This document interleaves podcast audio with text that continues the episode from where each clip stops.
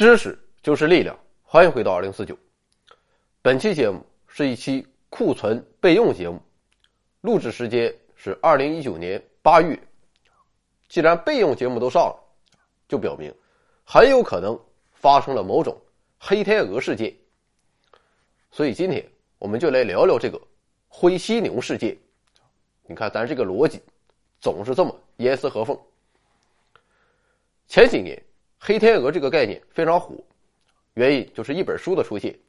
我也看了，书写的我倒是觉得一般，磨磨唧唧、唠唠叨叨。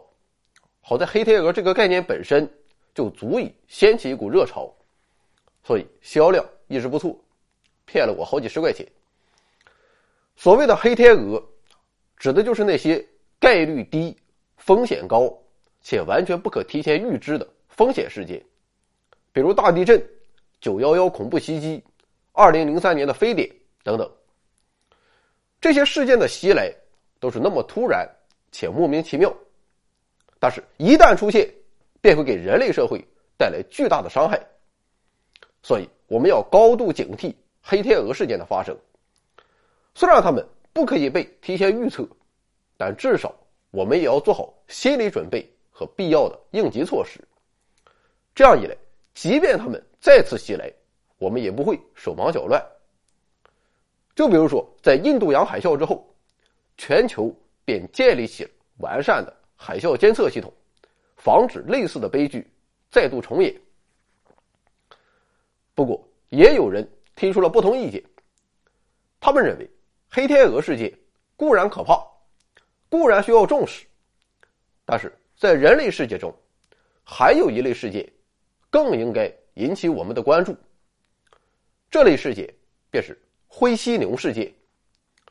提出者是纽约国际政策研究所所长米歇尔·沃克。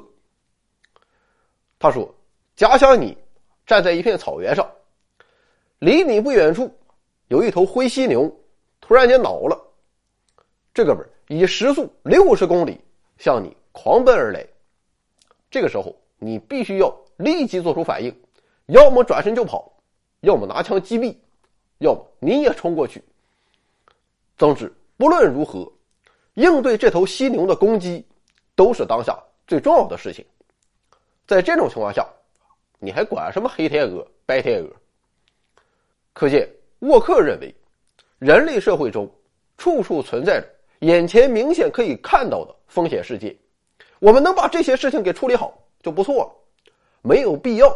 去担心那些极小概率又没有办法防范的风险，就比如说印度洋海啸，这个本是挺猛，但是它再次发生毕竟是小概率事件，在这样的事情上投入过多的精力和财力，反而忽视了大概率事件，可能是顾此失彼、舍本逐末的，到时候兵来将挡，水来土掩，那就行了。你可能会认为沃克。这是明显的在抬杠，因为黑天鹅事件不可预测，加以防范是有必要的。而对于灰犀牛，这哥们就明摆着在眼前，我们又不瞎，为什么还要强调呢？这不多此一举吗？不过事实并非如此。其实很多很多时候，当灰犀牛袭来时，人们还真就是不信邪。就比如说每次台风来袭。各部门都通知不要出门，给你放假，你就老实在家待着。但是就是有人要与天奋斗，所以几乎每次都有伤亡报告。还比如一些工程事故，像是一些高架桥，明明已经有了很多裂缝，而且裂缝也存在了很长时间，但是就是不去修，最后就会酿成惨剧。总之，这样的例子不胜枚举。而由此所导致的，便是灰犀牛式的危机。那么，我们为什么会对这样的明争眼露的危机视而不见呢？沃克认为，原因其实并不在于我们的视而不见，而是在我们面对危机时，我们的反应存在着延迟。具体来看，我们的反应大致会历经以下这五个阶段。首先，第一个阶段是否认事实。也就是说，当听到坏消息时，我们的第一反应就是排斥，我们总是习惯性的否认危机的存在。之所以会如此，主要有两个方面的原因。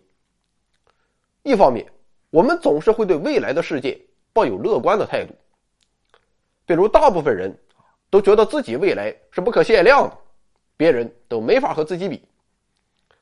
还比如说，大部分人都会乐观的高估自己孩子的天赋，认为自己孩子干啥都能行，简直是百年一遇，甚至是千年难遇的天才。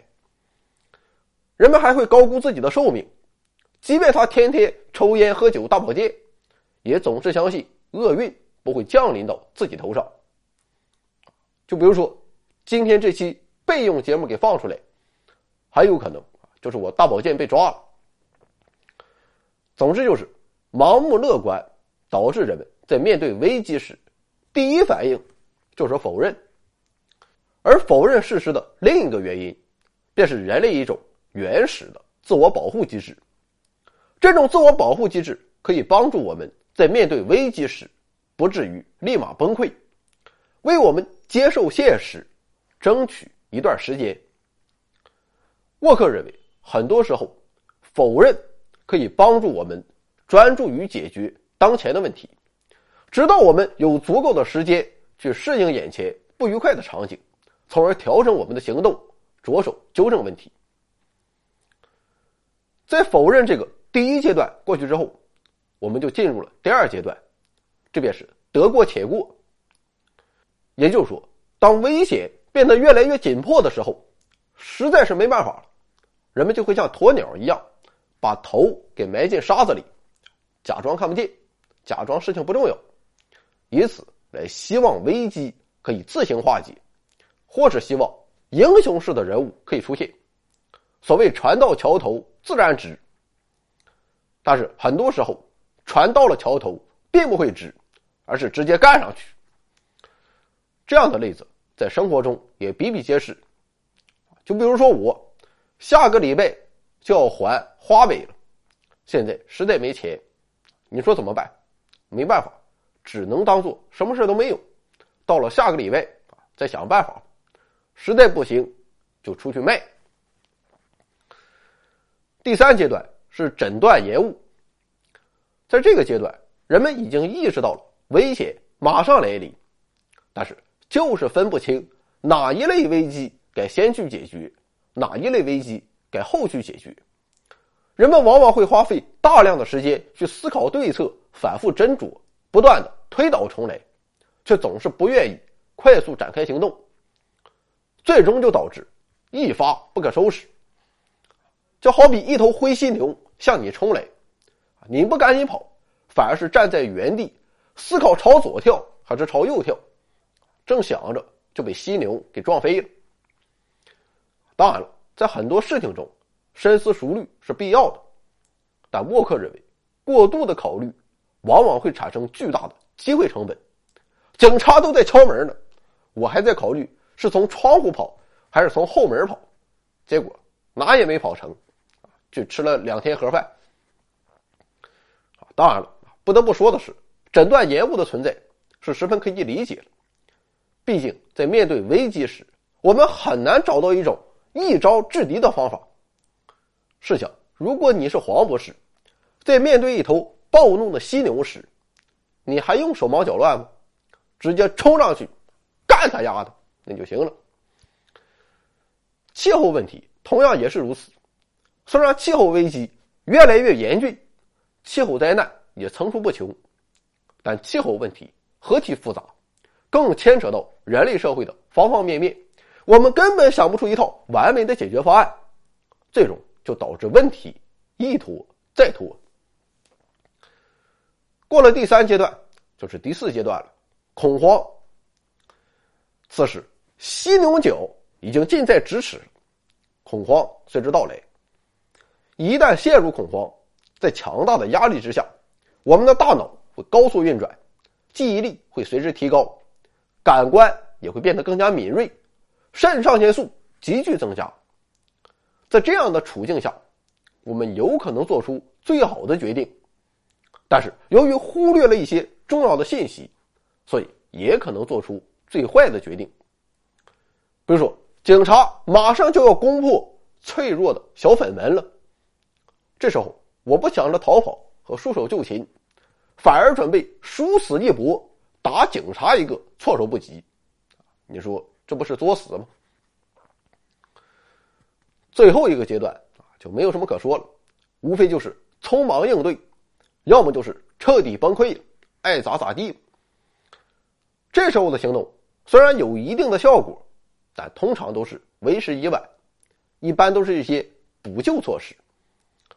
总之，沃克告诉我们，我们认知和预防灾难的能力十分不堪，我们对黑天鹅津津乐道，但却对眼前的灰犀牛视而不见。迟早要出大事的。那么我们该怎么办呢？沃克自己提出的问题，自然自己也要提出一套解决办法。但我看，也就是一些老生常谈的套话，貌似没有什么用，因为人性难以改变，历史总在重演。那么既如此，我们为什么还要做这么一期节目？就是想让你知道。灰犀牛这个概念罢了，至少我们以后要知道，大保健的时候遇到警察查房，该跑赶紧跑，跑不了就束手就擒。你放心，没有什么大事回到二零四九微信订阅号已全面升级，微信搜索“回到二零四九”或 “back to 二零四九”，阅读节目文本，还有更多惊喜，精神的、物质的，还有你懂的。